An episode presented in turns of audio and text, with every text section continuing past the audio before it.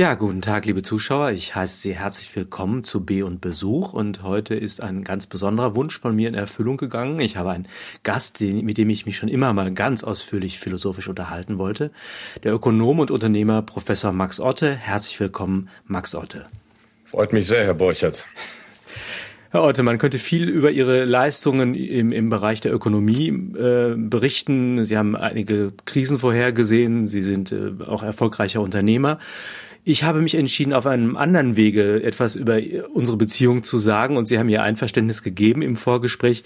Wir hatten nämlich einen etwas unglücklichen Start. Das, da eine dritte Person hat mich in ein relativ schlechtes Licht Ihnen gegenübergestellt woraufhin wir ein Telefonat hatten, in dem sie mir nach meinem Empfinden ein bisschen Unrecht getan haben und ich war ziemlich angefressen und woran ich ihre Größe ermessen möchte, und das möchte ich auch unseren Zuschauern mitteilen, ist, dass sie wirklich die Größe hatten, mich danach nochmal anzurufen und einzugestehen, dass sie mir Unrecht getan haben. Das, dazu hatten sie keine Veranlassung und das werde ich ihnen mein Leben lang anrechnen, dass wir das wieder ausräumen konnten und ich glaube, dass es ohne dieses Ereignis gäbe es dieses Gespräch nicht und ich bin ihnen sehr dankbar, dass sie sich die Zeit genommen haben. Sie haben einen Terminkalender, der ist der Platz aus allen Nähten. Umso mehr herzlichen Dank, dass Sie heute da sind.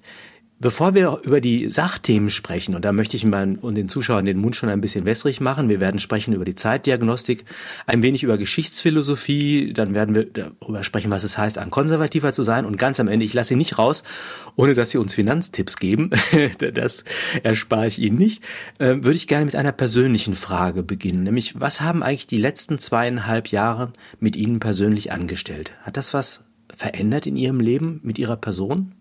Mit Sicherheit. Da müsste man jetzt tiefer drüber nachdenken. Das tun wir ja hier. Also es war schon eine brutale Zäsur. Ich meine, als realistischer Theoretiker der Gesellschaft oder auch der Weltpolitik, als Konservativer weiß man, wie schwach der Mensch ist und dass eine Gesellschaft jederzeit kippen kann. Dass also diese Dinge, die jetzt passiert sind, zu unserer Spezies dazugehören, dass äh, Institutionen durcheinander geraten können, dass Menschen ausrasten können, dass ganze Gesellschaften Psychosen oder Neurosen oder Wahnvorstellungen entwickeln können, womit ich mich übrigens auch schon als Ökonom befasst habe, nämlich mit der Geschichte der irrationalen Finanzexzesse. Das ist ja das Gegenteil von dem, was die Marktökonomie sagt. Die sagt, dass der Markt immer ein gutes Ergebnis hat. Nein, der Markt kann wahnsinnig übertreiben, besonders der Finanzmarkt. Und das haben wir jetzt gesellschaftlich gehabt. Und ich muss Ihnen sagen, obwohl man als Konservativer theoretisch auf sowas vorbereitet ist, obwohl ich tatsächlich vorausgesagt habe in meinem letzten Buch Weltsystemcrash, in meinem letzten großen Buch, Ende 2019 oder im September 19 ist es erschienen, dass die Welt Kopf stehen wird, weil drei große Megatrends dazu führen, dass die Welt radikal durchgeschüttelt wird, dass die Menschen nicht mehr wissen, wo oben und unten ist. Das steht da alles drin. Ähm, obwohl ich es also vorausgesagt habe, hat es mich dann doch geschockt, als es passiert ist ähm, das ähm, theoretisch vorausahnen und dann miterleben sind zwei ganz verschiedene Paar Schuhe und ich muss sagen, man muss sich da seine Oasen suchen, seine Rückzugsmomente. Es gab natürlich unendlich viel Cancel Culture, weil ich auch im Widerstand aktiv bin, also im intellektuellen Widerstand. Und ich habe bei Querdenken-Demos gesprochen, ich habe ähm, andere Dinge gemacht. Ähm, ich war vor, ja, vor einem Jahr ziemlich genau war ich ziemlich niedergeschlagen, weil ich gedacht habe, jetzt ist aus und dann kamen doch diese Spaziergänge, dann hat man doch gemerkt, es hat sich gelohnt. Es ist natürlich nicht vorbei, das Spiel, aber zunächst einmal haben wir eine Atempause. Ich habe es als Ermahnung gesehen, auch selber für mich zu überlegen, wie geht's weiter, denn ich mache jetzt seit über 20 Jahren Finanzinformationen, Finanzunternehmen. Ich mache das auch weiter, aber doch zu überlegen, so langsam tritt man ja in ein doch schon erfahreneres Alter. In zwei Jahren werde ich 60. Also von daher war es einerseits schon eine bedrückende Zeit, eine Zeit auch mit Glückserlebnissen, aber auch mit sehr vielen Tiefschlägen und andererseits auch die Möglichkeit, sich wirklich zu überlegen, was machst du mit dem Rest deines Lebens, der ja nun voraussichtlich kürzer ist als das bisher gelebte Leben.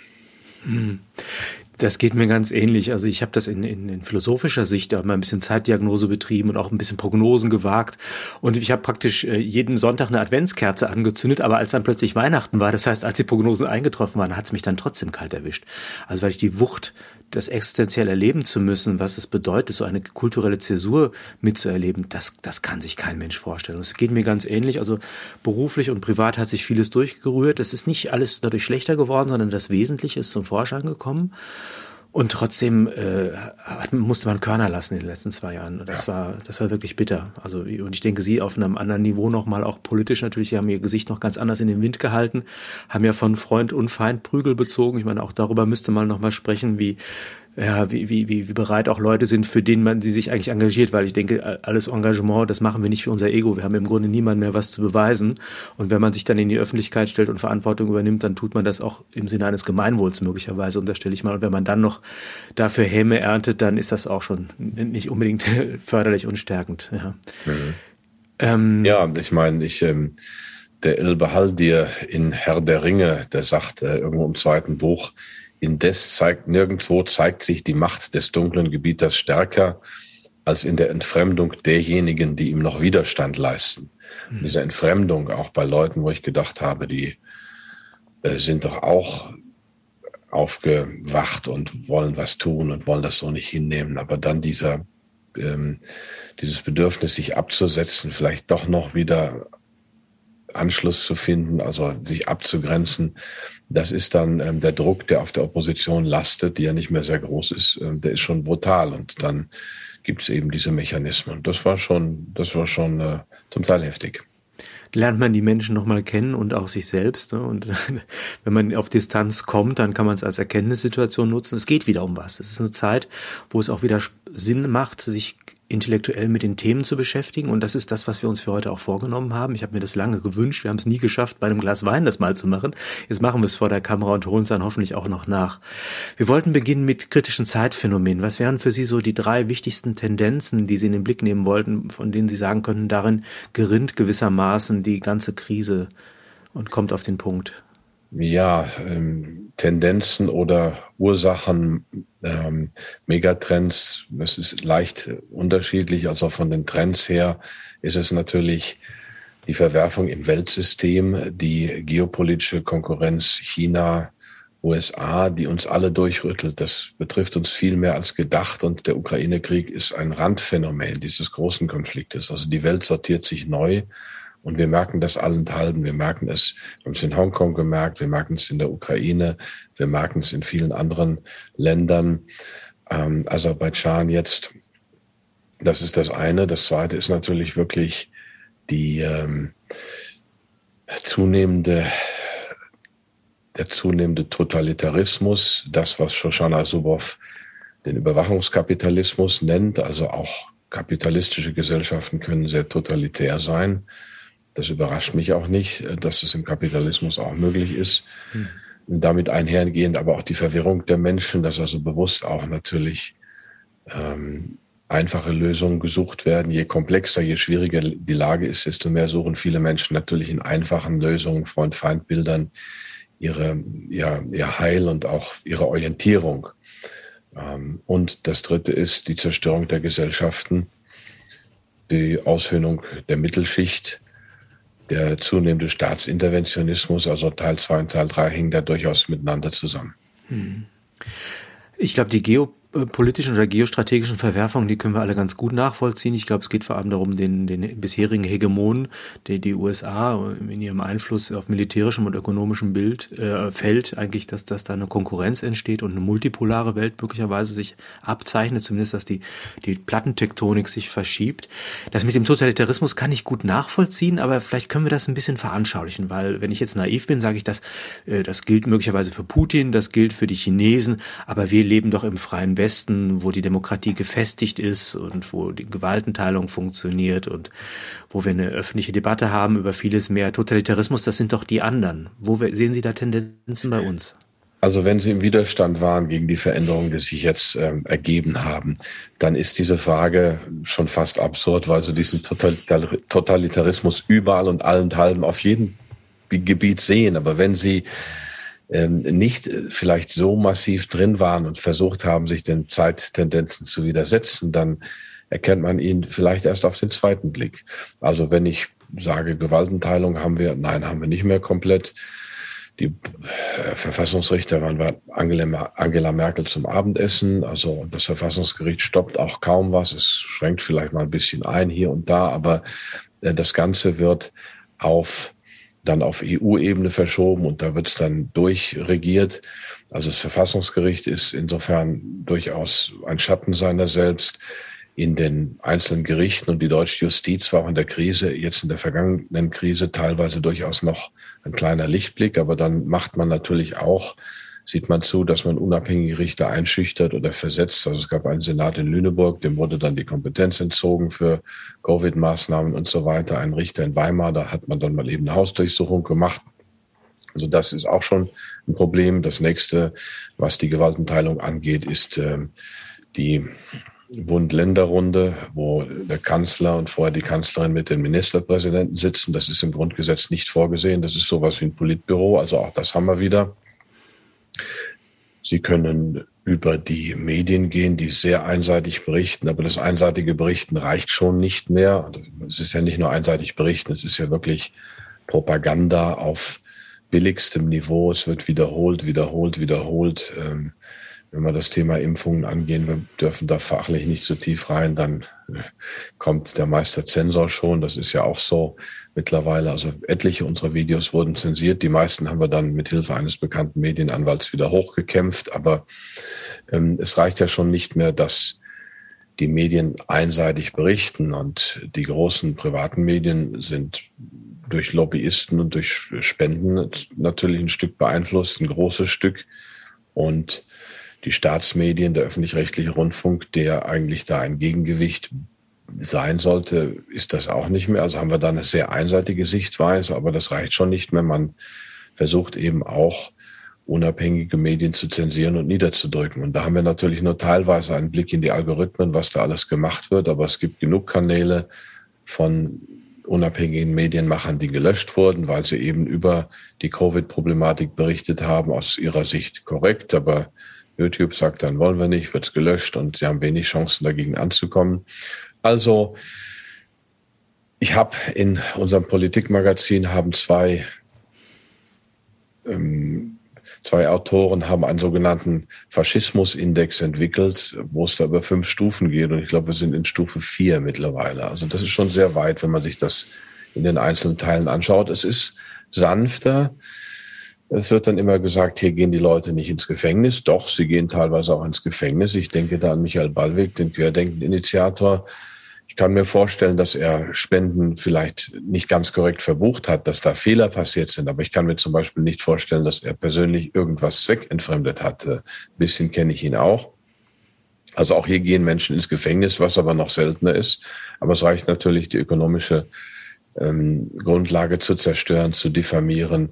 Sie brauchen schon ein ganz dickes Rückgrat, wenn Sie dem Sturm im Moment noch standhalten wollen. Ich denke da an einen mir, zwei mir befreundete Kabarettisten. Einer wird von einer großen Mediengruppe jetzt auf Schritt und Tritt verfolgt und wenn er irgendwo in seinem Heimatregion einen Auftritt hat, dann schreiben die Medien dagegen und dann folgt dann unweigerlich auch noch kurz vor dem Auftritt die Absage und das ist schon bitter. Hm. Meine Frage war tatsächlich auch eher rhetorisch gemeint, weil ich tatsächlich auch in der Situation war, wo ich persönlich solchen Bedrohungen und Reputationsangriffen ausgesetzt war. Viele meiner Freunde haben diese Hausdurchsuchung auch über sich ergehen lassen müssen, manchmal sogar zweimal aufgrund von Nichtigkeiten. Also tatsächlich sind es Dinge, die man sich nicht hat äh, träumen lassen. Und ähm, das bringt vielleicht uns zu dem zweiten Punkt, den Sie genannt haben. Die Digitalisierung scheint da eine Rolle zu spielen. Der Michael Mein, ich weiß nicht, ob Sie ihn kennen, aus, aus äh, München, äh, spricht von einer eine Hochzeit zwischen den großen Konzernen aus dem Silicon Valley und den inzwischen sich immer autoritärer gebärdenden Staaten. Mhm. Können Sie das bestätigen? Ja, wobei es noch eine Hierarchie der Staaten gibt. Also natürlich sind die USA ganz oben und diese Konzerne haben ein Heimatland und da ist natürlich die Verbindung sehr eng. Also die Silicon Valley Konzerne sind US-Konzerne. Sie sind zwar sehr weit tätig, auch nicht global, in China oftmals nicht oder nur teilweise, aber natürlich ist die Ehe zwischen US-Politik und diesen US-Konzernen besonders stark. Die europäischen Staaten sind dann oftmals nur noch nachgeordnete Behörden, wenn man das so sagen darf. Was zum Beispiel die Schweizer Finanzmarktaufsicht schon seit zehn Jahren ist. Also die USA haben vorgegeben, ähm, was gute Banken erfüllen müssen, was mittelgute Banken erfüllen müssen, was schlechte Banken erfüllen müssen. Und dann kann man dann kann die Finanzmarktaufsicht an die USA melden, das ist eine gute Bank, also sie überwacht das. Dann dürfen die alle Geschäfte betreiben in den USA. Schlechte Banken dürfen dann nicht in die USA und die Manager auch nicht, weil sie Angst haben müssen, verhaftet zu werden. Also die schweizerische Finanzmarktaufsicht fungiert als nachgeordnete Behörde der amerikanischen Finanzmarktaufsicht. Also wir haben einerseits diese Ehe, aber wir haben auch noch die Hierarchie der Staaten. Und wer da der Mächtigere ist, das lässt sich oftmals gar nicht so genau feststellen, aber oftmals sind eben die Konzerne mächtiger. Also ich denke, jetzt in der Pandemie haben die Konzerne den Takt vorgegeben. Die WHO ist äh, privat finanziert worden, die der wes wesentlicher Taktgeber war, größtenteils privat. Und als dann das Geld knapp wurde, wurde dann wurden die Staaten gebeten, noch zuzuschießen. Also quasi haben die Privaten die Impulse gesetzt und die Staaten haben dann brav ähm, auf der vorgegebenen Linie sind sie eingeschwenkt und haben das dann weiter unterstützt. Da stellt sich natürlich die Frage nach der Volkssouveränität, die ja eigentlich im Grundgesetz äh, der Ausgangspunkt von allem Staatshandeln ist und auch der Verantwortungshorizont, vor dem sich die Regierung ausweisen muss. Das ist natürlich damit auch nicht mehr gegeben, oder? Nein, ich habe es ähm, am Beispiel von Angela Merkel gerne mal illustriert. Also ich meine, die Volkssouveränität ist ja auch eine schöne, schöne Forderung. Und das eine ist, sind die ethischen Forderungen oder die Ideale, die man hat. Das andere ist die soziologische oder politikwissenschaftliche Realität. Ich gehöre ja der sogenannten realistischen Schule der Politikwissenschaft an. Und es ging mit Thukydides los, dann Hobbes, ähm, Machiavelli, Kissinger, Brzezinski, wen auch immer man da hat. Ähm, Darf ich das für unsere Zuschauer mal kurz erklären, die vielleicht diese Autoren nicht kennen? Diese realistische Schule setzt nicht an an dem, was sein könnte oder was sein sollte, sondern äh, rechnet auch mit dem Schlechten im Menschen. Also dass der Mensch des Menschen Wolf sein könnte, dass das Macht nicht nur ein Luxus sein könnte, der das Leben noch schöner macht, sondern eine zwingende Notwendigkeit, die eben die Freiheit erst um den Preis auch der, der Einschränkung der Freiheit zum Vorschein bringt. Entschuldigung, dass ich das dazwischen ja, bringe. Und was, was folgt daraus zur Beurteilung von Angela Merkels Politik? Ja, wenn Sie sich das nüchtern anschauen mit der politikwissenschaftlich-soziologisch-realistischen Brille, dann fragen Sie sich, wo kommt, bekommt die Frau ihre Signale her? Sicherlich nicht vom Wähler. Also in gewisser Weise schon, so Tagesstimmungen und so, aber nicht was die großen Linien angeht. Sicherlich nicht aus der CDU, zumindest nicht von der Basis. Also die Parteien sind heutzutage gut und straff geführte Konzerne. Als Bundestagsabgeordneter sind sie bestenfalls noch Referatsleiter in einem großen Konzern, der da sein kleines Aufgabengebiet zu beackern hat, nämlich vor allem PR für seinen Wahlkreis zu machen, damit die Partei auch beim nächsten Mal wieder gewählt wird, dafür gut bezahlt wird. Das ist mal der ganz nüchterne Blick auf die Verfassungsrealität. Wir kommen vielleicht gleich nochmal im Rahmen meiner Kandidatur darauf, was da passiert ist. Und also Parteien, ja, sie hat dann natürlich, sie muss sich mit den Parteigranten ähm, gut stehen und sie muss die Stimmung im Volk einigermaßen überblicken. Und dann kann sie machen. Und sie hat ja auch nun 16 Jahre plus gemacht und sich mit dieser Methode gehalten. Wo kommen also die Signale her für sie? Die kommen aus dem Kollegenkreis, sprich Macron oder Boris Johnson, natürlich noch mehr Barack Obama, Donald Trump nicht so sehr, Joe Biden dann schon wieder natürlich viel mehr. Also sie kommen verstärkt aus den USA, sie kommen über die Medien, aber über die Alpha-Medien oder die Alpha-Journalisten, die dann auch wieder in bestimmten Interessenzirkeln sind oder in bestimmten Lobbygruppen, transatlantische Netzwerke natürlich vor allem. Also diese Signale kommen von oben. Sie kommen auch nicht mehr so sehr aus der deutschen Polit äh, aus der deutschen Wirtschaft, denn die deutschen Konzerne sind politisch quasi abgemeldet. Wir investieren nicht mehr in DAX-Konzerne. Ein, zwei haben wir noch, die auch eine Zukunft haben. Eine Regierung muss sich hinter ihre internationalen Konzerne stellen, sonst sind die auf Dauer zum Untergang verdammt. Also die Engländer wissen das, die Franzosen wissen das, die Chinesen wissen das, die Russen wissen das, die Amerikaner sowieso, wir Deutschen nicht. Also die Signale für Frau Merkel kommen von Top-Journalisten, sie kommen von Kollegen, sie kommen von auch Weltwirtschaftsforum und, und WHO und ähm, das ist schon ein relativ, ein, das sind oligarchische Strukturen, möchte ich mal sagen. Und das, da hat sie ihre Antennen hin ausgerichtet gehabt. Und so ist es jetzt eigentlich auch noch. Und ähm, ein deutscher Kanzler, eine deutsche Kanzlerin muss da sehr feine Antennen haben und hat einen minimalen, einen minimalen Handlungsspielraum, der natürlich noch mal viel geringer ist als der eines amerikanischen Präsidenten oder eines russischen Präsidenten oder selbst eines französischen Präsidenten. Das hat zwei Konsequenzen nach meiner Einschätzung. Ich, wir, wir müssen uns möglicherweise mit dem Gedanken vertraut machen, dass das, was wir als demokratische Kultur erleben, eine folkloristische Qualität hat, die mit echten Machtverhältnissen zunächst nicht allzu viel zu tun hat. Und zum anderen auch, dass die Menschen, die wir als Autoritäten im politischen Raum erleben, möglicherweise auch nur äh, abhängige Figuren sind. Mir fällt ein etwa ein Bundeskanzler Scholz, der neben dem amerikanischen Präsidenten Biden steht und dort zu hören bekommt, dass Nord Stream 2 so oder so beendet wird und dass man über diese Mittel verfügt. Sie werden an diese Sachen sicher erinnern. Ich wollte Sie eigentlich nicht nach Ihrer Kandidatur fragen, aber weil Sie es gerade angespielt haben, ähm, möchte ich Sie doch gerne einladen, den Zusammenhang äh, dieser Kandidatur mit der demokratischen Krise nochmal deutlich zu machen. Darauf wollten Sie ja, glaube ich, hinaus.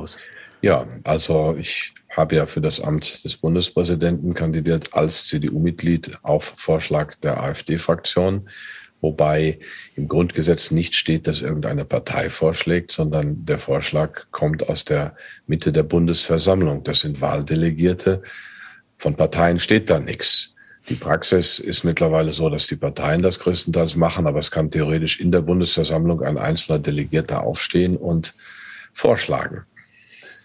Und es geht bei diesem Amt auch nicht darum, wer vorschlägt, sondern ob die Person, die vorgeschlagen wird, geeignet ist für das Amt. Die Voraussetzung dafür steht im Grundgesetz, er oder sie muss 40 Jahre alt sein und unbeleumdet. Das war's dann auch. Und einen, einen guten Leumund haben und das war's. Und ich würde mal so sagen, ich denke, ich hätte das Amt auch ausfüllen können. Ähm, mir fehlt zwar die politische Praxis, aber ich glaube, dass. Ich halte Sie ehrlich gesagt für überqualifiziert.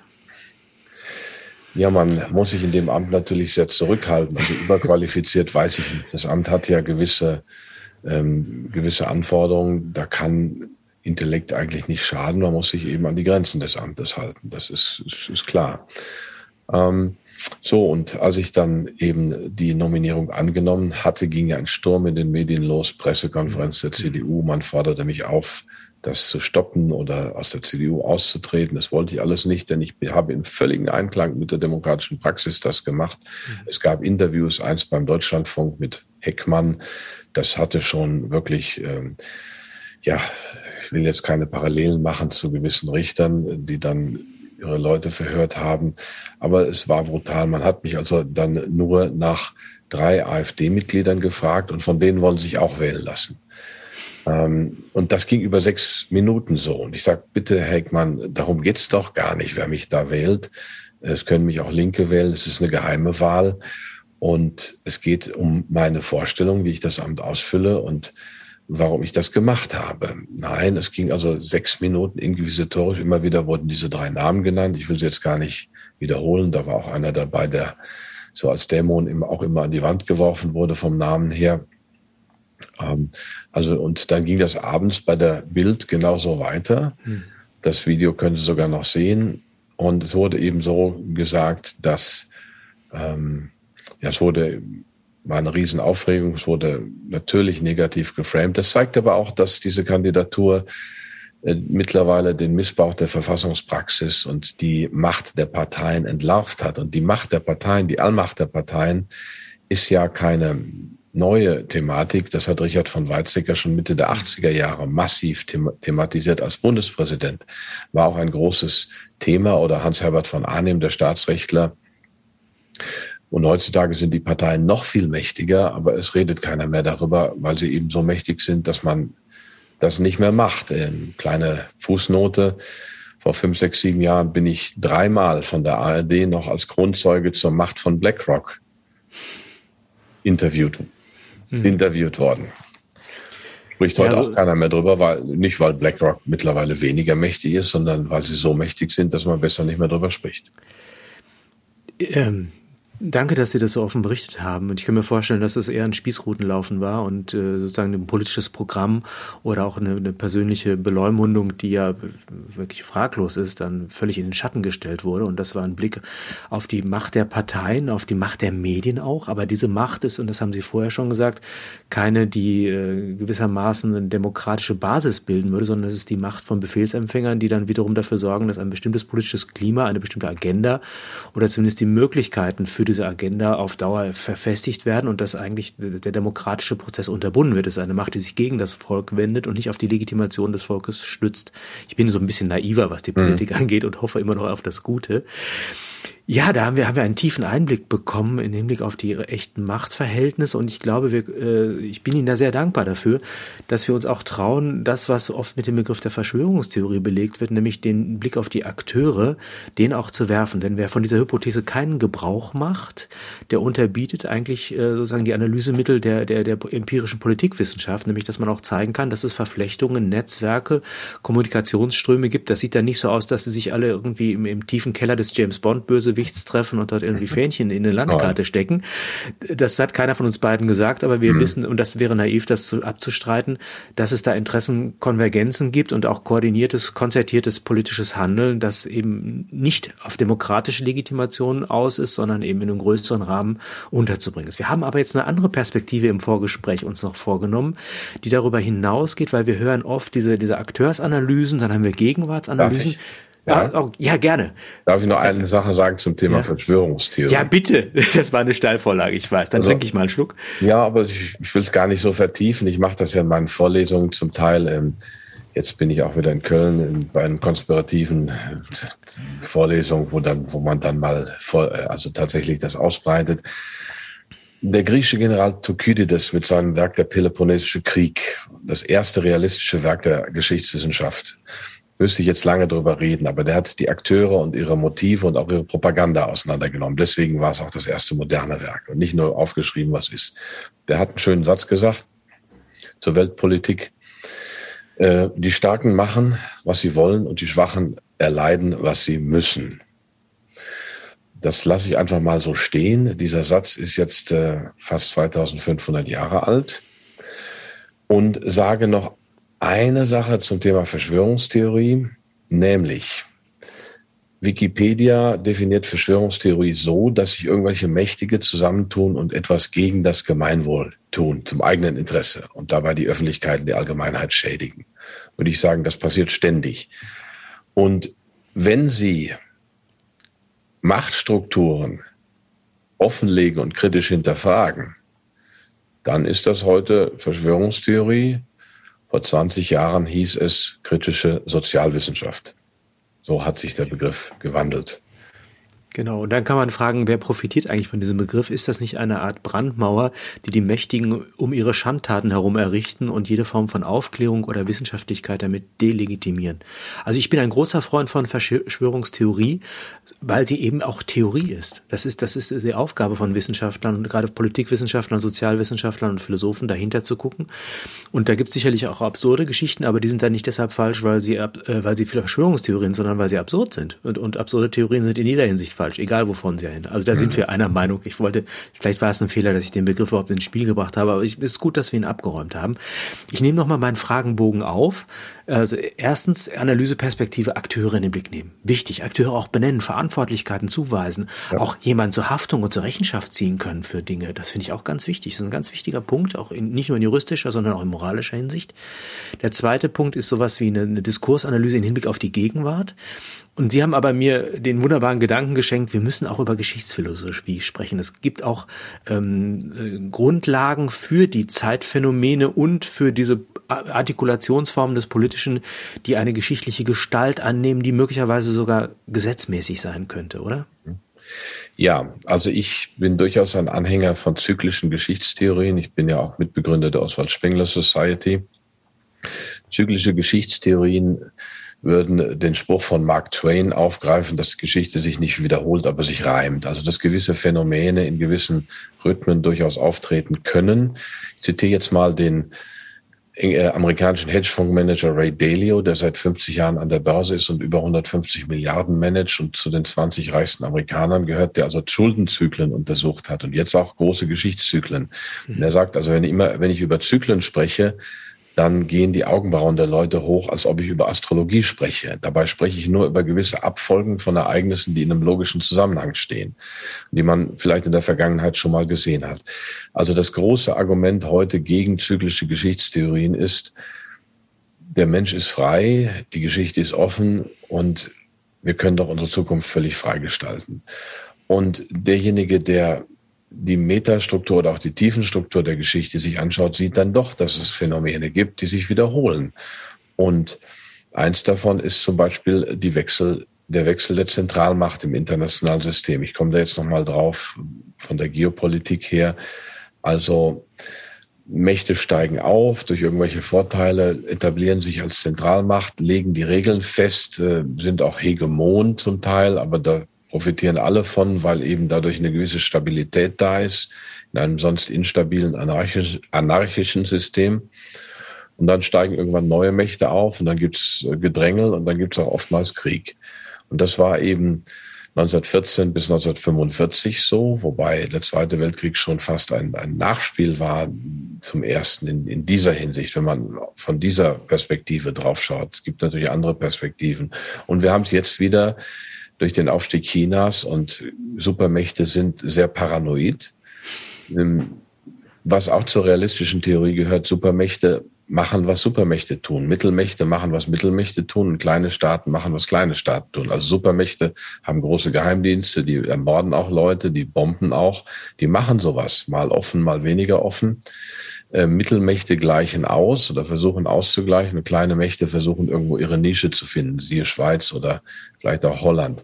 So, und wenn es eng wird, wenn es Rivalität gibt um den zentralen Platz im Weltsystem, dann ist es oftmals so, dass die Zeiten sehr, sehr gefährlich werden. Es muss nicht zu großen Kriegen kommen. Das ist auch ein paar Mal gut gegangen, aber in der Mehrzahl der Fälle ist es schiefgegangen. Es waren unsägliche Zeiten mit viel Krieg und Leid und Turbulenz und Verwirrung. Und in so einer Zeit sind wir natürlich wieder, weil China aufsteigt und schon in wenigen Jahren die USA überholt haben wird und die USA da sehr aggressiv reagieren und im Prinzip diesen Konflikt auch forcieren. Also mhm. sie wollen natürlich ihren Platz als Zentralmacht verteidigen und behalten.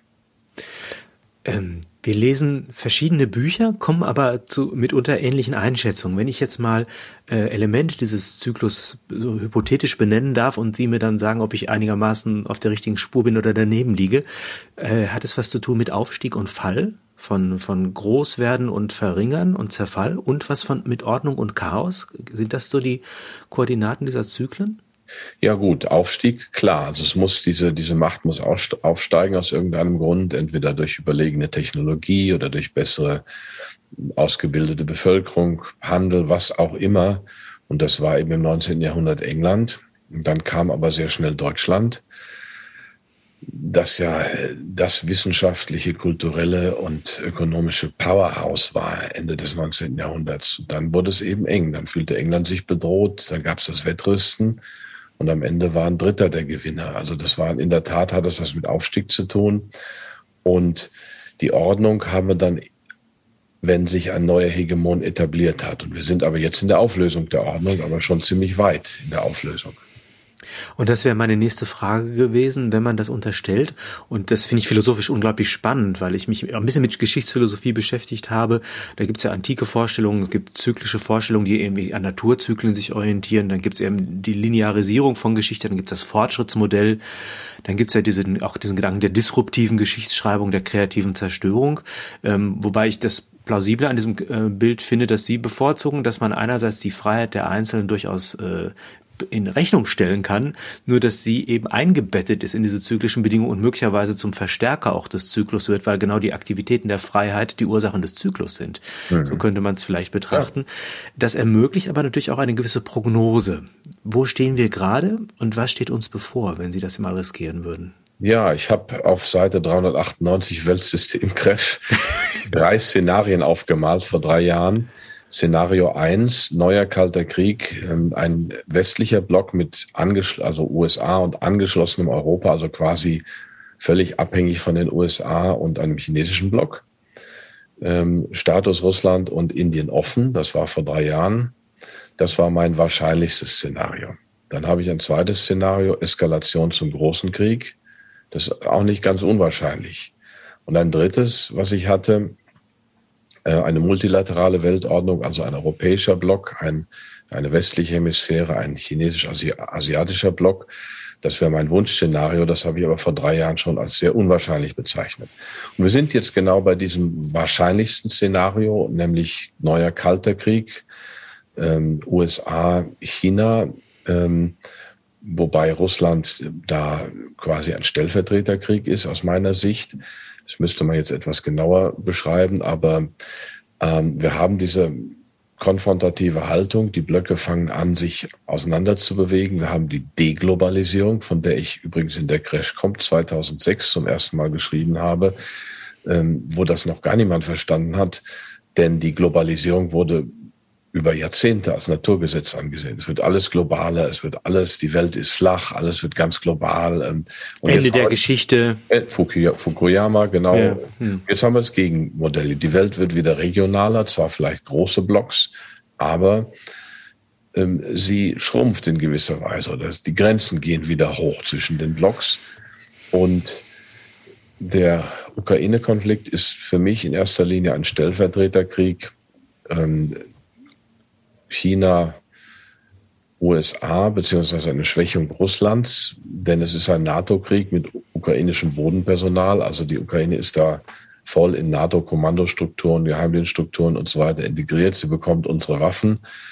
Nur unsere Soldaten sind nicht da, sind sicherlich viele undercover da von Spezialeinheiten und die ausbilden und so weiter. Aber es ist kein offizieller NATO-Krieg. Aber wir geben natürlich sämtliche Unterstützung, die wir können. Also wir haben diese, diese Stellvertreterkriege mittlerweile schon. Wir haben die Blockbildung. Und da geht im Moment die Reise hin, geopolitisch. Darf ich mal die Analyseperspektive ein bisschen verändern? Äh, das dritte Szenario, da habe ich auch direkt gedacht, oh, das wird sowieso nichts in, in Anbetracht der äh, politischen und kulturellen Impotenz Europas. Äh, wäre das zwar ein wünschenswertes, aber doch auch ein aussichtsloses Szenario. Wenn wir jetzt sozusagen die geopolitische Perspektive verlassen und unsere lokale Perspektive in den Blick nehmen, was bedeutet das für Deutschland? Ja, ähm, es sieht schlecht aus für Deutschland. Ich meine, wir sehen, wie wir von den Energiequellen abgeschnitten werden, wie eben eine Energiewende mit ungewisser Aussicht seit vielen Jahren propagiert wird. Wir sehen jetzt äh, die Zerstörung des Mittelstandes durch hohe Energiepreise. Deutschland ist dabei, sich abzuschaffen oder wird abgeschafft. Also diese Abschaffung ist schon sehr weit fortgeschritten und unsere politischen Eliten, die machen das ja. Und ich habe tatsächlich meine Dissertation an der Princeton University über ein verwandtes Thema geschrieben, über die deutsche Außenpolitik nach der Wiedervereinigung. Die Frage, hat sich das deutsche außenpolitische Stil hm. durch die Wiedervereinigung verändert? Ich habe drei Fallstudien gehabt. Die NATO-Osterweiterung, die Vertiefung der EU, also Maastricht und Militäreinsätze im Ausland. Und dann habe ich auch gesagt, dass die deutsche außenpolitische Doktrin eigentlich immer war, dass Deutschland in der EU aufgehen müsse oder dass Kooperation und Zusammenarbeit die Grundsäule unserer außenpolitischen Doktrin waren. Ich äh, habe dagegen gestellt, dass auch wenn man kooperiert und zusammenarbeitet, deutsche Interessen definiert werden müssen. Das ist aber damals nicht passiert und es passiert heute noch viel weniger. Und wenn sie es tun, dann sind sie gleich ähm, in einer bestimmten Ecke. Jedes Land definiert Interessen, nationale Interessen. Das muss auch so sein und das sollten wir auch tun. Das hindert uns nicht daran zu kooperieren, gut mit unseren Nachbarn zusammenzuarbeiten. Aber unsere Eliten machen das nicht. Unsere politischen Eliten, die sind da schon ziemlich weit weg von und möchte ich sagen auch schon anders programmiert. Ich würde gerne widersprechen, aber das gelingt mir noch nicht mal rhetorisch als Advocatus Diaboli. Das, äh, das ist, glaube ich, ein, ein unwiderlegbarer Fakt. Das bringt mich zum nächsten Themenblock, nämlich äh, die Frage, wie, in welcher Haltung stellt man sich zu diesen Niedergangs- oder äh, Dekadenzphänomen und ich glaube, wir beide haben eine konservative Haltung zu all dem. Ähm, ich führe das gerade mal ein bisschen ein, weil ich mich lange überhaupt nicht positioniert habe und mich gefragt habe, wo stehe ich und hatte auch den Eindruck, dass zumindest was die offizielle Parteipolitik angeht, eigentlich die verschiedenen Farben und die auch die, die Kürzel der Buchstaben keine Differenz mehr ausmachen. Also die, die SPD ist nicht sozialdemokratisch, die mhm. FDP ist nicht liberal, die CDU hat mit christlichen Werten nichts mehr am Hut und äh, die Linken machen auch sowieso alles Mögliche, also Kulturlinke und so weiter. Und da dachte ich letztendlich, wäre die Differenz äh, völlig hinfällig, bis ich dann gemerkt habe, dass es doch erhebliche Unterschiede gibt, etwa zwischen dem liberalen Denken, dem libertären, dem konservativen oder den sozialistischen Phänomen, nur dass das mit den Parteigrenzen nicht mehr einherfällt. Mhm. Deshalb würde ich gerne mich, um mich auch selber meiner eigenen Position noch ein bisschen klarer zu werden, mich mit Ihnen ein wenig über Konservativismus unterhalten. Und äh, habe das bei mir erstmal festgestellt, dass es damit einhergeht, ein Gefühl zu haben, mit allem, was man betreibt, zu spät zu kommen, weil äh, das, was man für wünschenswert hält, eigentlich erstmal verloren ist und dass man eine Aufgabe darin sieht, den Dingen, die sich bewährt haben, zumindest nochmal eine Chance zu geben, irgendwie Ausgangspunkt von Zukunft zu werden. Das ist das Verhältnis zur Geschichte prägt den Konservativen insofern, als er ein Gedächtnis pflegt und dieses Gedächtnis nicht nur retrospektiv macht, sondern eben als, als Lebensquelle für Zukunft auch in Betracht zieht, ohne dabei zum Reaktionär zu werden, der mhm. irgendwie äh, die, dass die ewige Wiederkehr desselben sich vorstellt und, und sei es irgendwie ein Kaiserreich oder so irgendwas. Das ist mir ein, es scheint mir ein wesentliches, ein wesentlicher Punkt des, des Konservativen zu sein. Wie ist Ihr Verhältnis zur Geschichte? Ich schöpfe aus der Geschichte. Ich sehe natürlich, wie in den letzten zwei Jahrzehnten ganz vieles abgeräumt wurde von Sozialstrukturen, von den Strukturen, in denen ich mich wohlfühle, auch von den Denkweisen, von den Verhaltensweisen, vom Grundvertrauen in der Gesellschaft. Die deutsche Gesellschaft war eine mit einem extrem hohen Grund, Grundvertrauen, viel mehr als in ganz vielen anderen Gesellschaften. Das wissen ja viele nicht. Also in Amerika oder in England ist erstmal das Misstrauen viel größer. Es ist eine ganz andere kulturelle Geschichte. Das haben sie dann auch, wenn Leute wie Hayek oder Popper in England leben, die haben diese tiefen Strukturen nicht wahrnehmen wollen oder haben sie gar nicht wahrgenommen, sind völlig andere soziologische Grundvoraussetzungen. Also wenn ich merke, dass das Grundvertrauen, das Kaufmanns Ehrenwort, die Grundehrlichkeit, auch das ein sehr, eine sehr deutsche Eigenschaft, die werden alle abgeräumt. Ich war mal bei Anne Will in der Talkrunde mit dem damaligen US- oder er war schon nicht mehr Botschafter John Kornblum, der ja auch in vielen Talkshows war. Der sagte dann tatsächlich, ja, es gibt hier, die Deutschen haben ein Problem. In der, sagt er so in der Talkrunde, die sind zu ehrlich. Alle lachten, alle lachten und da ist ja was dran. Und Sie fragt mich nach meinem Verhältnis zur Geschichte. Also ich habe im Laufe der Zeit eben immer mehr gemerkt, wie mich dieses Land, die deutsche Kultur geprägt hat. Sicherlich besonders die preußisch-pietistische, das ist evangelisch, das sind so Dinge aus, aus Kulturkreise, aus denen ich stamme. Mein Vater Protestant, meine Mutter Mennonitin, deutsche Mennonitin, aber eigentlich relativ dicht beieinander vom Glauben her. Ähm, deutsche Kultur, deutsche Dichter, auch unsere Geschichte, die ja, die ja hochgradig tragisch ist. Also wie Wilhelm Röpke 1946 schrieb im Züricher Exil. Also immer wenn er die deutsche Geschichte sieht, hat er ähm, das Gefühl, einer tausendjährigen Tragödie beizuwohnen, in der sich Schuld und äh, wirklich Unglück, unverdientes Unglück mischen. Und immer, wenn die Deutschen gerade wieder äh, zu Glück und Wohlstand gekommen sind oder die Hoffnung da ist, dann wird sie wieder zunichte gemacht. Also das ist schon eine tragische Geschichte. Und das Wissen um diese Tragik trage ich in mir und das beleuchtet tatsächlich mein tägliches Handeln auch. Das sind so ein paar Punkte.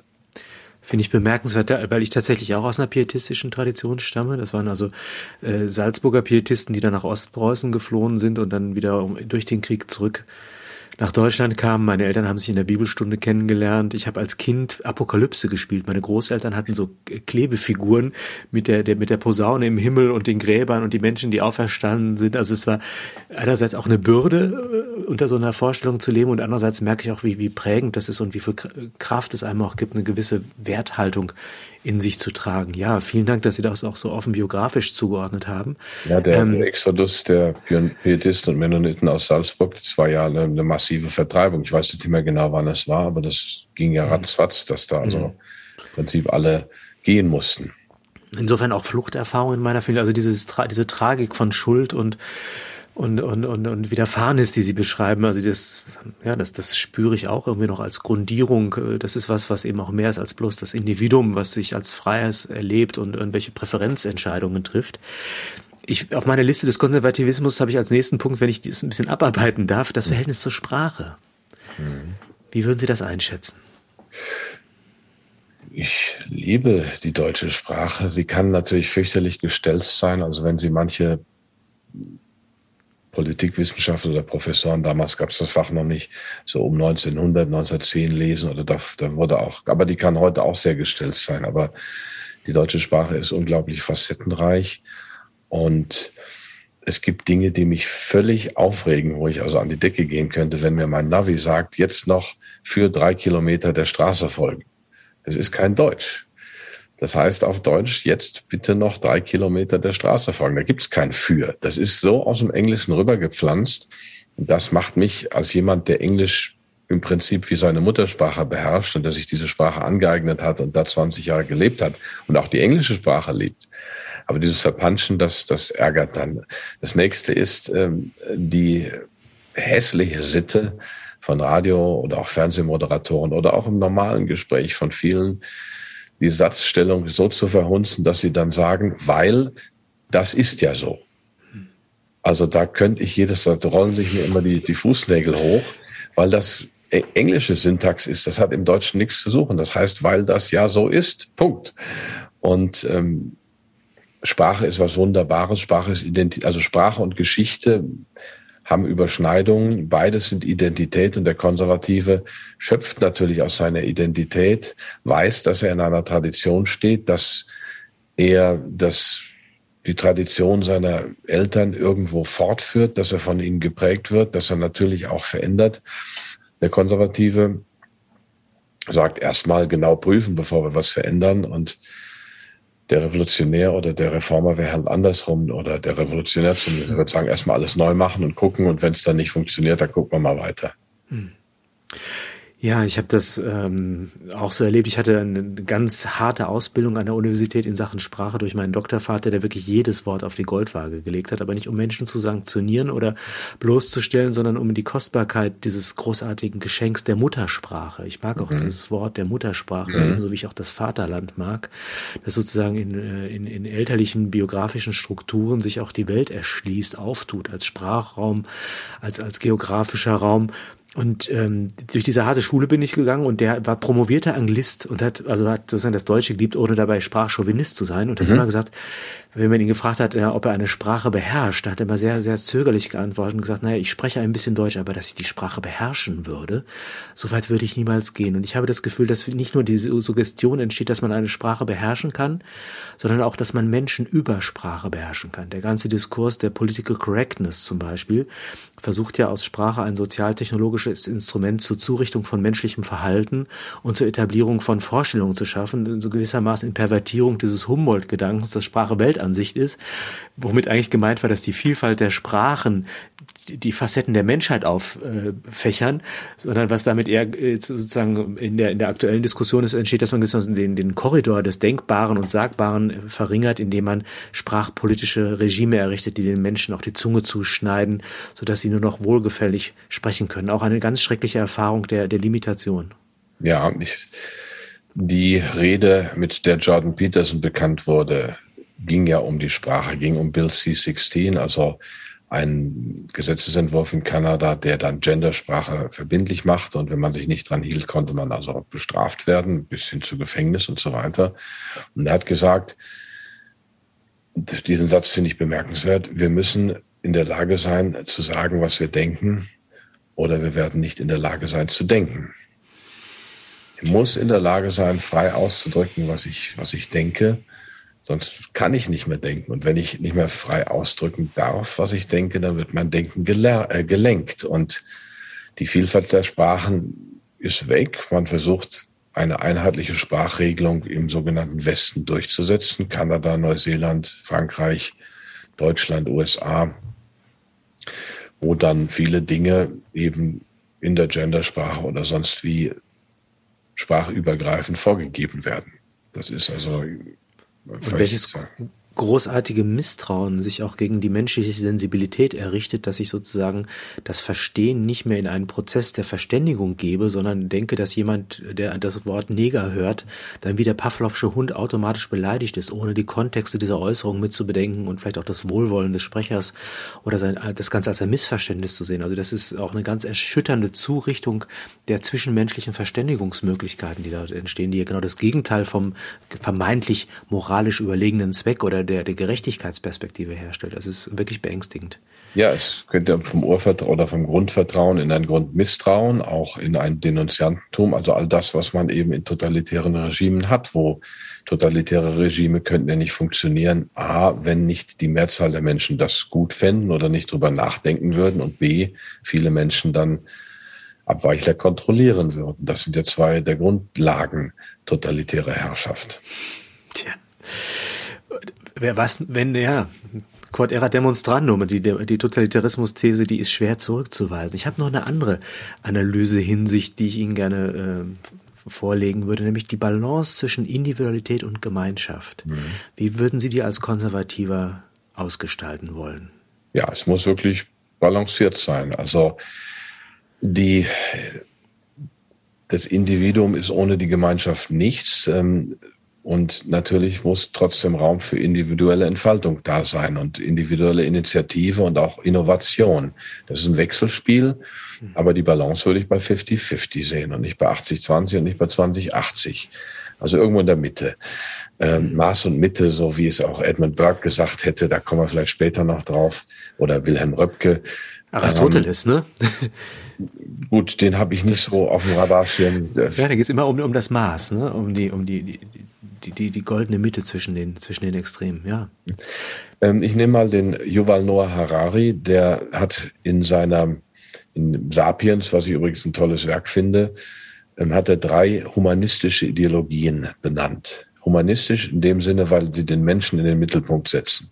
Er hat gesagt, ähm, das Kollektiv ist alles. Das ist der Sozialismus, Kommunismus und so weiter. Dann gab es das Individuum, also Kollektiv ist alles. Wir müssen für Gleichheit sorgen, für gleiche Bedingungen, dies und jenes. Sozialismus. Zweite humanistische Ideologie, das Individuum ist alles, wir müssen für Freiheit sorgen, der Liberalismus. Warum überhaupt humanistische Ideologien? Weil sie den Menschen an oberste Stelle setzen. Ich könnte auch sagen, das Ökosystem ist das Wichtigste oder Gott. Also die meisten hm. von uns und die meisten heutigen Menschen werden in ihrem Herzen eine humanistische Ideologie tragen oder eine humanistische Religion, wie, wie Harari es nennt.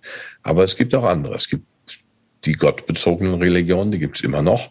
Und es gibt eben auch, man könnte auch die, die Erde ins Mittelpunkt setzen. Die dritte seiner humanistischen Religionen ist der evolutionäre Humanismus, die Züchtung eines neuen Menschen, die Verbesserung des Menschen es ist auch Humanismus, wenn Sie es von diesem Transhumanismus dann eben auch. Ne? Heutzutage. Ne? Aber der Harari, ist immer noch ein Humanismus, ja, ja. Harari nannt, äh, hat als Beispiel genannt den Der wollte auch den besseren Menschen züchten. Oh, Heute ist es eben. Beim Bücherschrank greifen hier.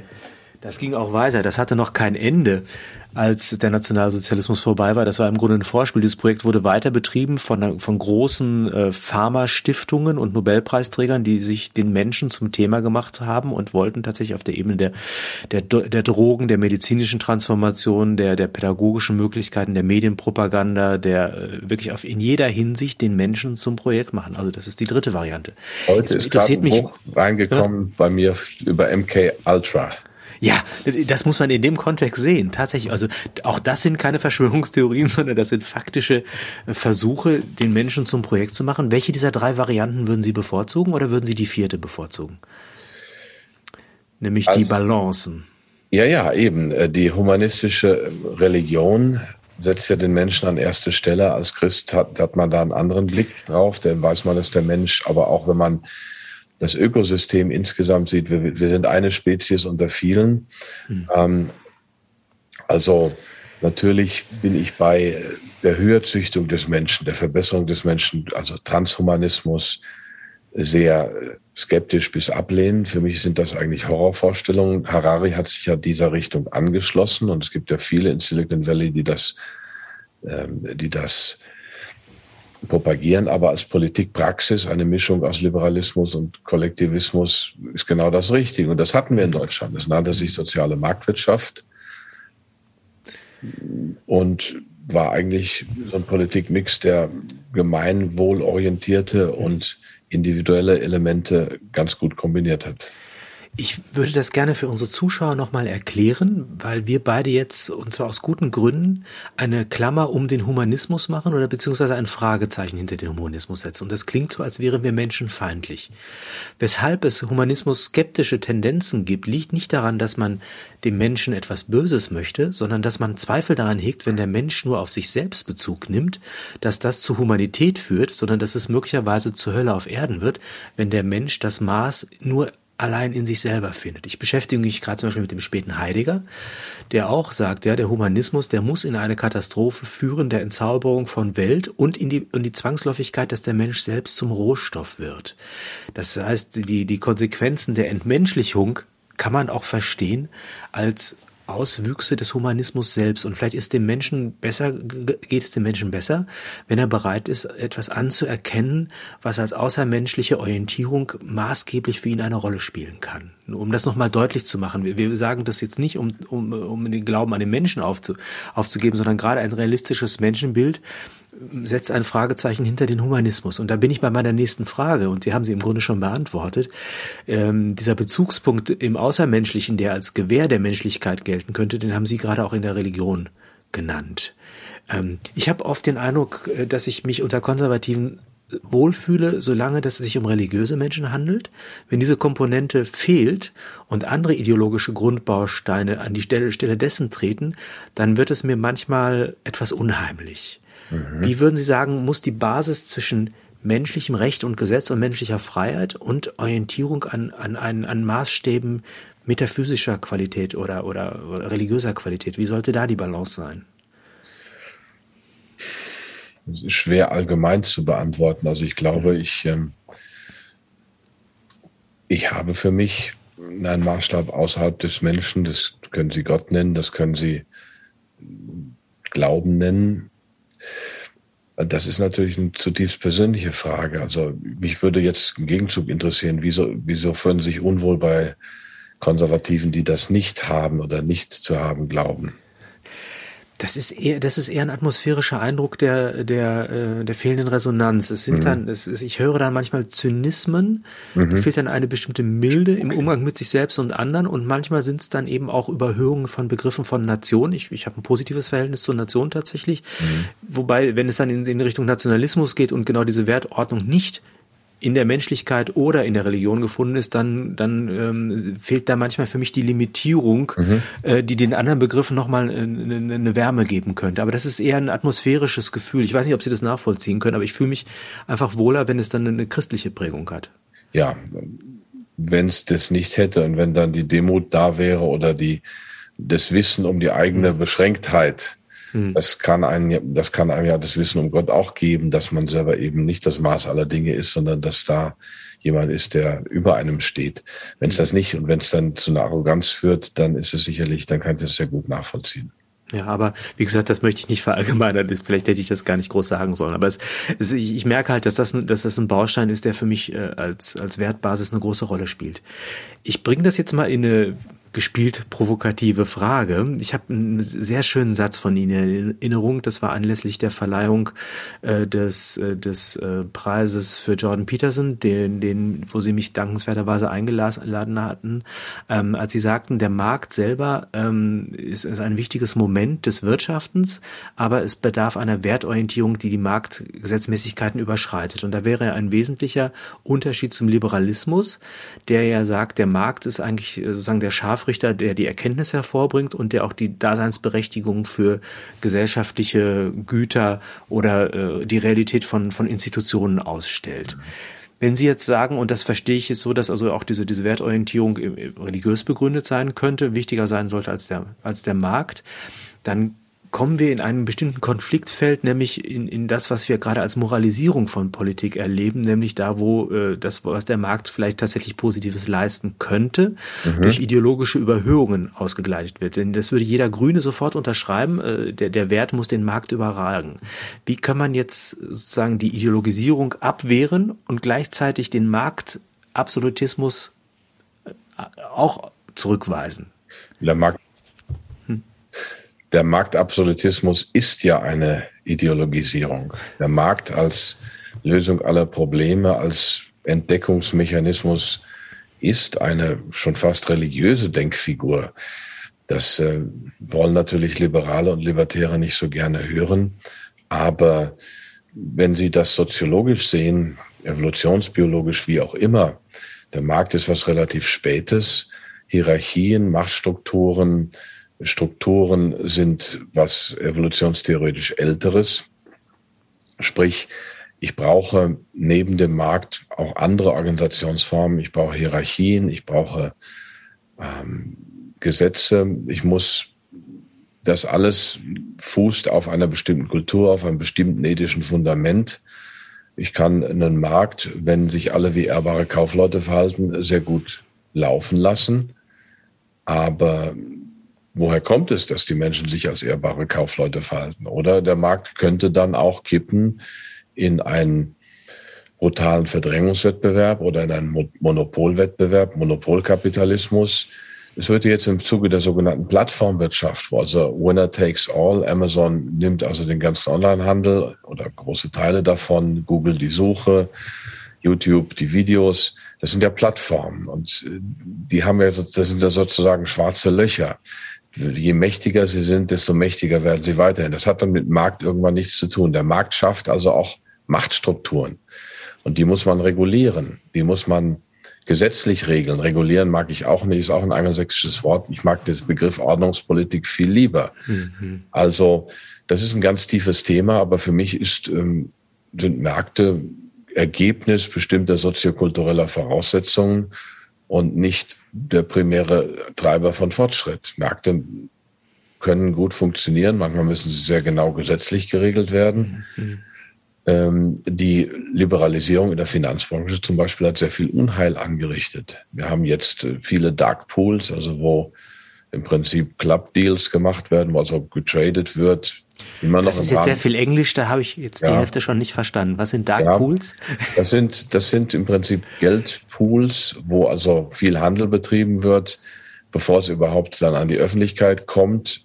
Alles im legalen Rahmen im Zuge dieser großen Liberalisierung, was aber das Gegenteil eines transparenten Börsengeschehens ist. Oder Microtrader, die also innerhalb von Nanosekunden dann kaufen und verkaufen oder auch nur durch Angebote den Markt abtasten. Da kommt es mittlerweile darauf an, wie nah Ihr Server an der Börse steht, um da einen Vorteil zu erhaschen. Das sind alles Dinge, die ich ähm, im der Zeit, als ich sehr viel in den öffentlich-rechtlichen war und auch als Finanzexperte sehr viel unterwegs war, sehr laut thematisiert habe, dass also unser, unser Börsengeschehen, unser Finanzmarkt völlig falsch mittlerweile dereguliert ist und die Gesetze überhaupt nicht mehr passen, da muss dann die Politik eingreifen. Also der Markt von äh, alleine bringt keinesfalls optimale Ergebnisse. Er bringt dann eben auch Monopole wie Microsoft oder ähm, Alphabet oder Apple hervor. Und die müsste man eigentlich, also eigentlich aus meiner Auffassung der sozialen Marktwirtschaft ist äh, zum Beispiel Alphabet ein Unternehmen, das ein öffentliches Gut herstellt, nämlich Informationen. Man müsste also die Suche gesetzlich regeln. Und jetzt äh, ist es so, dass diejenigen mit den besten Algorithmen nach oben rutschen, dass es also nicht darum geht, bestmögliche Informationen zu haben, sondern sich bestmöglich in diesen Algorithmen zu positionieren. Das müsste anders sein. Also da könnte man jetzt aus meinem langjährigen Fachgebiet der Finanzmarktregulierung viel sagen. Aber letztlich als Konservativer würde ich sagen, der Markt ist Ergebnis bestimmter soziokultureller und historischer Voraussetzungen. Und es gibt immer in jedem System einen Mix von Markt und Staat und Hierarchien. Auch im, innerhalb des Marktes gibt es Hierarchien. In einer Branche gibt es zum Beispiel den sogenannten Industriekapitän, also das Unternehmen, was mehr oder weniger die Linie vorgibt und die anderen orientieren sich daran. Also wenn man von dieser religiösen Denkfigur des Marktes, die ist religiös, das ist, und es wird auch von Libertären wie eine Religion vor sich hergetragen. Wenn man von dieser religiösen Denkfigur runtersteigt in die Realität der Märkte, dann sieht man ein unglaubliches Spektrum verschiedener Märkte und äh, von daher, ja, ist der Markt eine Form des Wirtschaftens von vielen. Wenn ich es in meinen Worten sagen darf, als Anthropologe, würde, ist es der Gedanke, dass der Markt von Voraussetzungen lebt, die er selbst nicht zustande bringen kann. Also er ist eingebettet in kulturelle Elementarphänomene, die, die, die ihm einen bestimmten Charakter geben, die Voraussetzungen liefern, dass er überhaupt gelingen kann. Also der Markt schafft nicht die Gesellschaft, sondern die Gesellschaft schaff, schaffen mhm. Märkte. Deshalb diese Pluralisierung, wenn ich sie richtig verstanden habe. Und er ist auch nicht jenseits von Gut und Böse, sondern er ist äh, ethischen Ansprüchen ausgeliefert. Ähm, die, also nicht alles, was der Markt hervorbringt, äh, genügt auch einer, einer Geltungsprüfung im ethischen Raum. Ähm, was mir aufgefallen ist an den, an den Argumentationsfiguren der Libertären und deshalb habe ich auch erstmal, ich, weil ich so aufgeschlossen war, ich habe äh, orientierungslos ähm, zunächst einmal, dass die vor allem die Übergriffigkeit seitens des Staates kritisieren und äh, da auch dann darauf pochen, dass natürlich die, die Freiheitsspielräume des Einzelnen durch Kollektivierungsformen limitiert werden. Das kann ich ganz gut nachvollziehen. Mhm. Wo für mich ein blinder Fleck ist, dass dabei überhaupt nicht in den Blick kommt, wie, wie, wie Monopolpositionen. Wir sprachen gerade über den Überwachungskapitalismus im Silicon Valley, die ja gerade unter Ausnutzung von verschiedenen Interpretationsfiguren des Marktes diese Macht äh, zustande gebracht haben dass die viel bedrohlicher und ursächlicher für die Krisenverhältnisse sind, möglicherweise die wir beobachten, als die Staaten und ihre Regulationsversuche, die sicherlich auch nicht immer nur zum Wohle des Menschen sind. Also da ist auch viel an Gesellschaftskritik, die man nachvollziehen kann. Wollen wir vielleicht noch kurz über den Individualismus sprechen? Ich habe ähm, im Vorgespräch was gefragt, ich weiß nicht, ob Sie das Zitat jetzt doch nochmal bringen wollen, nämlich äh, ist der Liberalismus äh, eine Errungenschaft oder ist sie möglicherweise selbst, ist, äh, ist er selbst ein Dekadenzphänomen? Und da hatten Sie ein schönes Zitat von Spengler, glaube ich. Ja, ich kann das auch nochmal sagen. Ich meine, das ist natürlich für heutige Ohren schon sehr heftig, weil man immer die Deutschen als obrigkeitsgläubig und so weiter international dargestellt hat. Aber wir waren nun mal um 1900 die Wissenschaftsnation, die Kulturnation. Wir hatten auch ein gutes politisches System. Das hatte seine Macken, wie aber auch das Englische seine Macken hatte. In Preußen waren zum Beispiel ein größerer Teil der Bevölkerung wahlberechtigt um 1900 als in England. Das muss man auch sehen. Mhm. also wir Deutschen hatten in gewisser Weise ein anderes Verhältnis zu Autoritäten. Und das hat man uns angekreidet. Spengler hat dann irgendwann mal gesagt, es gäbe in Deutschland viele politische Grundsätze, verhasst sei allein der Liberalismus. Womit er meint, es gab Konservative, es gab Nationale, Nationalisten, es gab Sozialisten, das wäre alles in Ordnung, aber Liberalismus wäre in Deutschland nicht so gewesen. Und das stimmt ja auch. Und das haben, da, haben dann Leute wie Ralf Dahrendorf in den 60ern gesagt, wir müssen unbedingt liberal werden. Auch die FDP war in den 60ern zum Teil noch sehr nationalliberal, zum Teil dann schon anders.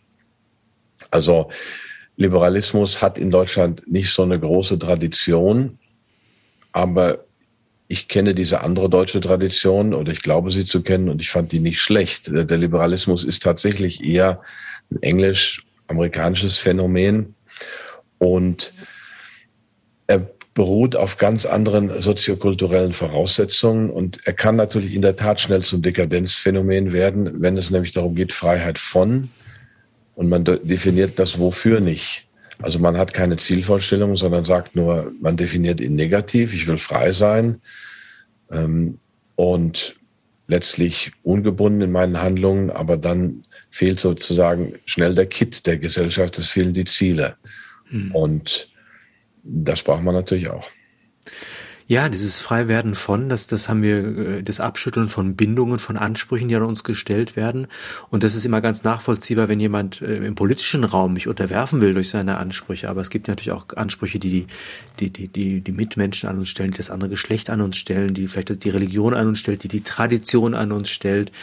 Da gibt's vieles, vieles. Und ich, mein Eindruck ist als Anthropologe wiederum, dass ich das Gefühl habe, ähm, dass dieses äh, sich einem Anspruch gewärtig sehen, nicht zwangsläufig einer äh, Durchstreichung meiner Existenz, sondern eher einer Erfüllung meiner Existenz zuträglich sein kann. Das heißt, in dem Moment, wo ich mich auch meiner Freiheit binde an etwas, ist, ist die Freiheit nicht verloren, sondern sie, sie führt zu bestimmten Verwirklichungen, die in dieser frei von Perspektive überhaupt nicht in den Blick kommen, sodass vielleicht der äh, Liberalismus als Defensivwaffe gegen staatliche Repression und Übergriffe ganz tauglich ist, aber als Lebensmodell letztendlich unlebbar ist, weil er die Welt entzaubert, weil er die Sozialbeziehung ernüchtert und äh, letztendlich zu einem solipsistischen Leben führt, wo wir möglicherweise in eine Sinnkrise führen, denn wenn wir alles abgeschüttelt haben und frei sind von allem, wofür sind wir dann noch frei und ist da nicht letztendlich die Befreiung auch vom Menschsein die Perspektive? Also wenn wir jetzt zum Beispiel diese Gedanken etwa des Genderismus, der Kontrolle des eigenen Geschlechts, der eigenen Herkunft und so weiter, die alle in in meine Freiheit gestellt werden, kappe ich ja vieles, was meine Realität ausmacht. Und ob das in Glück mündet oder eben auch in Dekadenz, das ist eine weitere offene Frage. Ich, also ich arbeite mich wirklich viel an diesen Gedanken ab und das ist jetzt ein bisschen auch ins Unreine gedacht. Mhm. Äh, aber da denke ich, hat der Konservativismus vielleicht doch noch ein bisschen mehr zu bieten, wenn er dann auch im Dialog bleibt mit den anderen Formen, denn der hat sicherlich auch seine Gefahren. Jetzt ist der unser Gespräch schon relativ weit fortgeschritten. Ich glaube, wir haben uns ein Bild vom Konservativen machen können und auch gemerkt, äh, was da die Triebfedern sind, welche kritischen Potenziale in dieser Position stecken, aber auch welche Wärme und Lebensmöglichkeiten sich daraus ergeben. Also ich danke Ihnen erstmal vielmals dafür schon, aber jetzt hatte ich am Anfang schon angekündigt, ähm, möchte ich Sie ungern gehen lassen, ohne dass Sie uns noch auch in praktischer Hinsicht ein paar Perspektiven geben, weil es ja Ihre Profession ist, auch Menschen zu helfen, ihr Vermögen durch die Krise zu bringen. Können Sie uns denn da ein paar paar Empfehlungen oder Perspektiven geben, denn es ist ja sozusagen nicht nur das, das kulturelle Kapital bedroht, in dem wir uns momentan äh, befinden, sondern eben auch das, das ökonomische Kapital. Ich selber habe gar kein Problem damit. Das einzige Kapital, das ich habe, das sind meine vier Kinder und Aber die habe ich ganz wichtiges Kapital, das Wichtigste. ja, aber ich habe jedenfalls kein Geld zu retten. Aber was, was würden Sie Menschen sagen, die ihr mühsam erspartes Geld jetzt aufgefressen sehen von der Teuerung, die kein Zutrauen mehr haben in Hinblick auf politische Stabilität und Enteignung befürchten? Also ohne, dass wir jetzt sozusagen ihre Expertise ausbeuten. Aber kann man da eine Perspektive geben? Ja, ich meine, es ist ja mittlerweile mein Job als Unternehmer oder auch schon seit 20 Jahren. Vor drei Jahren habe ich ja meine beamtete Professur zurückgegeben dem Land Nordrhein, äh, dem Land Rheinland-Pfalz, waren C3, gesagt, ich mache das nicht mehr, es wird mir zu restriktiv an der Hochschule und ich kümmere mich lieber um meine Unternehmen und mache meine, mach meine ähm, Vorlesungen frei, wenn es denn so ist. Und wir managen so um die zwei Milliarden als Vermögensverwalter und Fondsmanager. Wir haben beides. Und grundsätzlich ist es ja so, dass jetzt tatsächlich die Vermögensvernichtung oder die Umwälzung auch in der Vermögenssphäre in, in den nächsten Gang geht oder schon in den vierten Gang, wie auch immer. Also grundsätzlich kommen sie und um Sachwerte nicht herum. Ich mache das mal ganz banal. Aktien sind Sachwerte. Wir sind Aktienspezialisten, wir machen auch andere Sachen. Aktien sind Sachwerte, weil sie da Besitzurkunden Anteile an Unternehmen haben. Es kommt natürlich auf die Unternehmen an. Also haben jetzt gerade aus ethischer Perspektive über Big Tech gesprochen, aber wenn Sie eine Microsoft-Aktie haben, Bill Gates hält nur noch zwei Prozent an dem Konzern, das möchte ich mal als Fußnote dazugeben, der ist da raus. Aber wenn Sie eine Microsoft-Aktie haben, dann ist es durchaus wahrscheinlich, dass die in zehn Jahren auch noch werthaltig ist. Und können Sie mich nach meinem ethischen Standpunkt da fragen, habe ich auch schon mal ähm, Aufsätze drüber geschrieben. Als Investor kann ich mich nicht dagegen stellen. Ich halte dieses ganze Nachhaltigkeitsinvesting für Augenwischerei. Es gibt bestimmte Dinge, die wir nicht machen, wie Waffen oder wir haben uns nicht an Pharmaherstellern mit, mit Covid-Impfstoffen beteiligt. Das sind so zwei Ausschlusskriterien gewesen. Sonst investieren wir eigentlich in alles. Ähm, wir fahren ja auch Auto. Auch Rüstung? Nein, nein, ich habe ja gesagt Waffenhersteller. Oh, genau, Waffen. Entschuldigung, Entschuldigung, ja, ja. Rüstung nicht und diese ja. ähm, Covid-Impfhersteller. Das haben wir nicht gemacht. Aber wir fahren ja auch Auto, also kann ich mich auch an einem Ölkonzern beteiligen. Also ich bin ein großer Fan des Dieselmotors. Ja, ja. Ich, ich feiere den fossilen Brennstoff. Die Zuschauer unserer Sendung wissen das.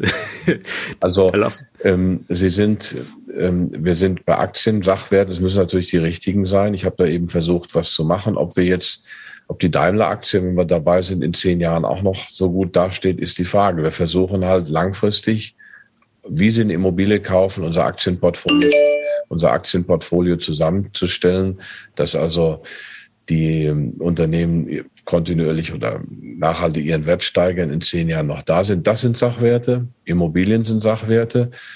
Da wäre ich aber sehr vorsichtig mittlerweile, denn natürlich ist durch den, ist da schon lange eine Blase oder ein Preisanstieg gewesen und die Mieten werden auch nicht mehr bezahlt werden können. Jetzt kommen die Nebenkosten. Zudem sind sie mit der Immobilie immobil. Das heißt, man kann sie natürlich erpressen, man kann die Steuern erhöhen.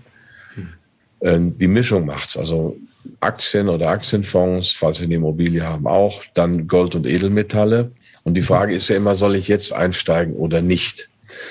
Wir haben schon 13 Monate jetzt Bärenmarkt. Und Bärenmärkte sind im Schnitt nur viermal oder ein Viertel so lang wie Bullenmärkte. Also der durchschnittliche für mich für mich als äh, Börsenlein Bär ist, wenn es nicht so schön ist und Bulle ist, wenn es bergauf der, geht. Der Bär schlägt mit der Tatze nach unten und der ja. Bulle geht mit den Hörnern nach oben. Also der okay. Bulle ist so und der Bär ist so. Okay. Und die Bärenmärkte, die stehen ja auch vor der Frankfurter Börse, die beiden. Und die Bärenmärkte sind im Schnitt nur ein Viertel so lang wie die Bullenmärkte. Und wir haben jetzt schon 13 Monate Bärenmarkt und damit sind wir schon tief im Mittelfeld. Also es gibt auch viele, die kürzer sind. Sprich, es könnte sein, dass wir schon am Boden sind. Aber diese ganze Frage, jetzt einsteigen oder nicht, ist falsch, weil sie das nicht schaffen weil sie da garantiert falsch liegen. Das heißt, grundsätzlich mit Sachwerten, Aktien, Immobilien, Edelmetallen das Vermögen absichern, Vermögen bewahren. Natürlich hält man vielleicht ein bisschen was auf dem Konto und in Schritten einsteigen. Jetzt ein Drittel, vielleicht in sechs oder Monaten nochmal ein Drittel und dann vielleicht nochmal in sechs bis acht Monaten das letzte Drittel. So würde ich das angehen. Mhm. Aber auf jeden Fall schlägt der, das reale ökonomische Wert und die Microsoft-Aktie hat einen realen Wert, die Exxon-Aktie hat einen realen Wert, schlägt äh, das bedruckte Papier. Ja, dann würde ich äh, jetzt mal, als, wenn ich es ein bisschen als Karlauer sagen darf, wenn jetzt die Microsoft-Aktie durch die Decke geht die nächsten Tage, liegt das an der Reichweite unserer Sendung. Alle anderen, die sich das nicht leisten wollen, kaufen sich einfach eine Dose Bärenmarke und kippen sich die in den Kaffee und äh, genießen damit den Tag. Lieber Max Otte, es war mir ein Fest, mit Ihnen zu diskutieren. Ich äh, hätte es gerne vertieft und es sind so viele Fäden offen geblieben, dass ich mir wünschen würde, dass wir das bei Gelegenheit einmal fortsetzen. Für heute möchte ich Ihnen von Herzen danken und hoffe, dass es für Sie auch ein rundes Gespräch war und Sie alles loswerden konnten, was Sie für relevant erachtet haben im Zusammenhang mit den Fragen. Und ja, ich denke im Namen unserer Zuschauer vielen, vielen Dank. Wenn Sie noch was hinzufügen wollen, haben Sie gerne noch das Abschlusswort. Ja, lieber Matthias Burchardt, wenn man so viel spricht und wenn man so tief spricht, dann würde man immer gern noch weitersprechen in verschiedene Richtungen. Also es war ein ja, wunderbares Gespräch und das tut auch gut in solchen Zeiten, dass man sich mal ähm, auf, auf so einem Niveau unterhalten darf. Und das ist mir dann auch ein Fest gewesen. Vielen Dank. Auf Wiedersehen.